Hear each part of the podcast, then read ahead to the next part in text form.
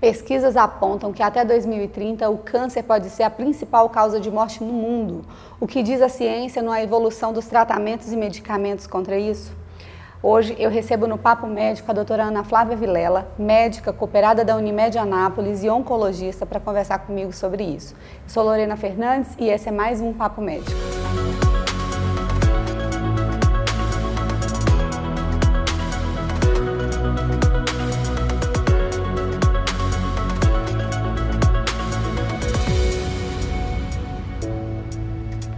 Flávia, muito bom ter a senhora aqui hoje. O assunto é sempre delicado, falar sobre câncer, mas eu queria perguntar, começar minha pergunta assim, como é que a senhora foi parar na oncologia? É, é um caso de amor muito longo, né? Eu fiz a Faculdade Federal de Goiás, fiz residência em clínica médica por dois anos, um ano de reumato, e aí eu percebi que eu gostava de pacientes graves que eu, o que me apaixonava era justamente poder ajudar pacientes que mais precisavam. Eu nunca tive ligação assim em fazer uma medicina superficial, estética, não, isso não, é, não, me, não me agradava. O que me agradava era justamente lidar com um paciente grave que realmente precisasse de alguma ajuda. E aí isso me levou para oncologia clínica e porque cirurgia é complicado, porque a gente tem que ficar muitas horas de pé. E eu resolvi fazer oncologia clínica justamente porque eu sempre gostei muito de pacientes que realmente precisassem muito. E os pacientes de oncologia clínica com certeza precisam muito. A senhora teve algum caso de câncer na sua família? Não. Nunca teve? Por incrível que pareça, eu tive uma tia com linfoma Hodgkin, que é um tipo de linfoma que cura, e outra tia-avó que teve câncer de mama, é, e um tio que teve câncer gástrico quando eu era muito pequena. Então, na verdade, esses casos não me influenciaram, não. O que me influenciou foi uhum. realmente gostar de paciente que realmente precisasse. É, a minha pergunta é sobre é, se a senhora teve alguém dentro da, de casa com câncer, porque hoje a sensação que eu tenho, e eu até quero pedir assim, desculpa se eu estiver fazendo alguma colocação errada, é que o câncer parece uma loteria do azar, que em algum momento alguém vai tirar a má sorte e ser sorteado. É isso ou não? É, é uma ideia que eu fico pensando, né? Porque realmente pode até parecer isso, mas é, a minha visão é um pouco diferente.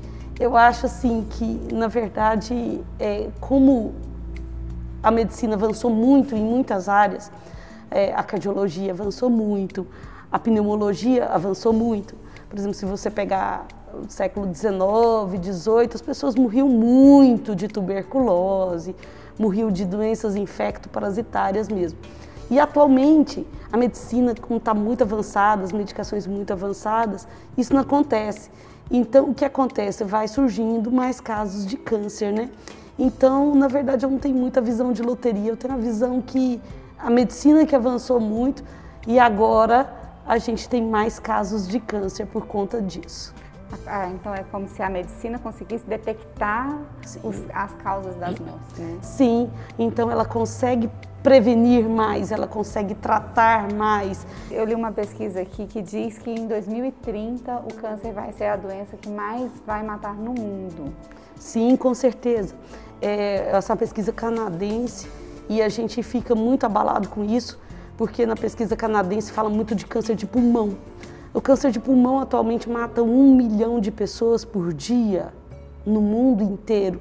Então é como se fosse uma pandemia Sim, é como se fosse uma pandemia de causas que a gente não consegue controlar, porque é principalmente por causas que a gente precisa disso para que a nossa população cresça. Poluição, agrotóxicos, alimentos que a gente não consumia e que agora consome, alimentos industrializados. Então tudo isso colabora para o nosso crescimento populacional mas colabora também para o surgimento do câncer. Minha pergunta vai de encontro com essa fala da senhora, né? Se tudo que a gente come no meio ambiente que nós estamos inseridos. Os plásticos que a gente toma café, Sim. né? Tudo Sim. corrobora para esse aumento do câncer. Sim. Quais são as mudanças de hábitos que a gente deve fazer para poder tentar minimizar esse efeito? É, as mudanças de hábito a gente prestar atenção justamente nisso. É simplesmente a gente ter menos hábito de consumir produtos industrializados. Embora no mundo atual esteja muito difícil isso acontecer. O arroz é industrializado, o feijão é industrializado. Lembrar de alimentos como macarrão, é, extrato de tomate, é, molhos preparados, enlatados, é, manteiga, é muita coisa industrializada. Óleo, é muita coisa industrializada e nós ficamos muito dependentes disso. Mas o que a gente puder evitar de consumir produtos extremamente industrializados, é esse o caminho. A água que a gente consome, eu estava lendo um artigo muito importante, é, a gente joga plástico nos rios. E esse plástico, ele fica lá anos e anos e anos. E micropartículas desses, desse plástico vai pela água e a gente acaba, infelizmente, consumindo essa água. Sim, tudo isso existe. Então, até a água que a gente consome é complicado, sim. Mas, se você pesar risco-benefício, é muito melhor você comer um alimento que você sabe que tem agrotóxico do que um alimento que você nem sabe o que é, como um industrializado. Hoje, é, eu estava lendo também no Instituto Nacional do Câncer falando que há chances de cura quando detectado é, no início da doença. Sim, Como é que sim. a gente faz para poder ter essa prevenção e esse cuidado para poder estar tá detectando isso já no início? É, o meu professor, o Dr. Antônio Carlos Buzaide, lá do Círio Libanês, ele falava justamente isso. A gente ajuda muito quem precisa pouco e ajuda pouco quem precisa muito. Né? É uma realidade. É, então, o câncer ele precisa ser detectado o mais, mais breve, inicial possível, para que a gente possa garantir a, a cura dessa pessoa. Embora a cura seja uma coisa muito complicada é, em termos de qualquer tipo de câncer que a gente venha a realmente analisar. Então, a detecção precoce depende muito de nós observarmos os nossos hábitos, o nosso próprio corpo, né? observarmos dores localizadas que a gente vá tendo. Uma paciente esses tempos me procurou com uma dor no abdômen e era um câncer de intestino. Então, não ignorar esses sintomas, não simplesmente falar, ah, é porque eu estou estressado, eu estou cansado. Observe. Por quê? Porque cansaço passa, estresse passa, são breves momentos na sua vida. Aquele sintoma persistente investigue, procure um médico, faça uma endoscopia, faça colonoscopia, faça exames de rotina às mulheres, principalmente da mama e do colo do útero. Eu tenho observado no meu consultório que cada vez pacientes mais jovens têm apresentado câncer de colo uterino. Por quê? Porque a sexualidade das mulheres tem vindo muito precocemente, com 12, 13 anos. Então elas com 20 anos, elas já têm 20, têm quase 20, 10 anos de vida sexual. E isso pode aparentar câncer de colo uterino mais precoce. Doutora, falando sobre o, o, câncer de colo uterino, eu recebi aqui há umas semanas atrás o doutor Gustavo Gugel Sim. e ele falou sobre a vacina HPV. Sim. É, eu, nas pesquisas que eu fiz para poder é, receber a senhora aqui hoje, eu vi ainda mais aprofundada a importância da HPV. Sim. Eu queria que a senhora reforçasse com quem está assistindo a gente agora sobre essa vacina, porque é uma vacina cara, infelizmente, quando ela sai da faixa etária do SUS, né? Sim, a, era isso que eu ia falar, olha, cara em termos, porque o SUS tem, né? Uhum. E tem para meninas uhum. em idade precoce, porque somente assim a gente pode realmente prevenir a maior causa de câncer de colo uterino, que é o HPV, com a vacina, que é, na verdade, eficaz, muito pouco sintomática, então o trabalho que a pessoa tem é de ir lá se vacinar.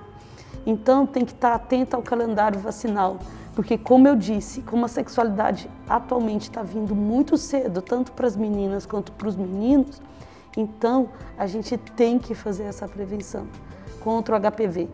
Doutora, é, a senhora já teve algum caso que a senhora lembra que foi um caso muito emocionante nesses 20 anos de profissão, atendendo uma doença tão grave como o câncer, né?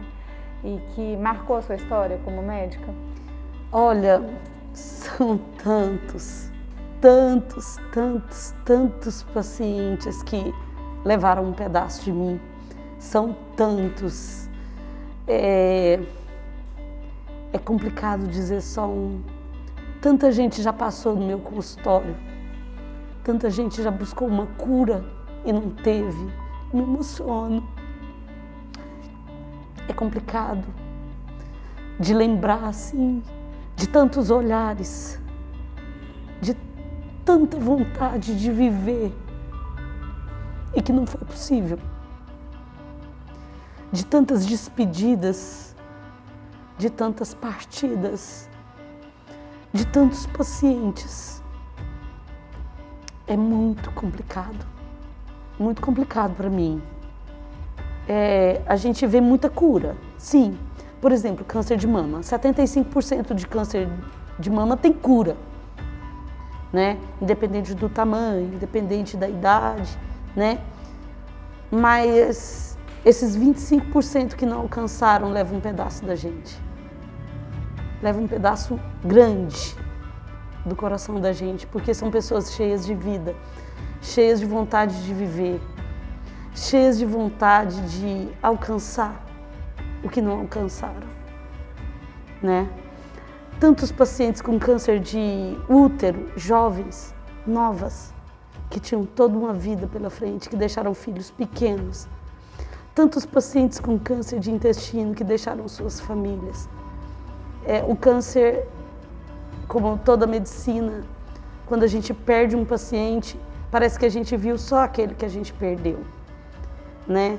É doído, é doloroso, mas faz parte da vida de todos nós. Que, que emocionante, doutora. É, eu acho que é uma especialidade que ela, acho que ela cabe em quem tem força mesmo para poder seguir isso. Talvez eu não consigo me imaginar exercendo seu papel. Mas eu queria agradecer muito a sua participação hoje aqui. É muito bom a gente poder ter esse momento para a gente conversar sobre assuntos tão importantes. E eu queria que agora a senhora deixasse um recado para quem está assistindo a gente. É, e, e, agradecer mesmo, a palavra é, é sua. É, muito obrigada. Eu queria dizer a todos que estão nos vendo agora neste momento que primeiro lugar na vida de vocês. É, organizem as mentes e corações da melhor forma possível. E como é que a gente organiza as nossas mentes os nossos corações? Organizando os nossos estudos, organizando os nossos trabalhos, organizando a nossa alimentação. Faça exercício físico que, você, que te deixa alegre, feliz, que te relaxar. Coma bem, coma frutas, coma verdura, coma aveia, coma alimentos que realmente vão trazer saúde para o seu corpo. E observe o seu corpo, observe os seus sintomas. Procure o seu médico regularmente, pelo menos uma vez por ano, para fazer um check-upzinho, não custa nada. Vivam em paz, o máximo que vocês puderem, assim diz a Bíblia. Amém. Amém. Eu quero agradecer a você que nos assistiu. É, é, sempre muito bom, eu fico sempre muito feliz com a oportunidade que a Unimed Anápolis nos concede para a gente trazer assuntos tão relevantes para saúde da população. É, esse material vai estar disponível no Instagram, no Facebook, no YouTube, no Deezer e Spotify. Um beijo e até breve.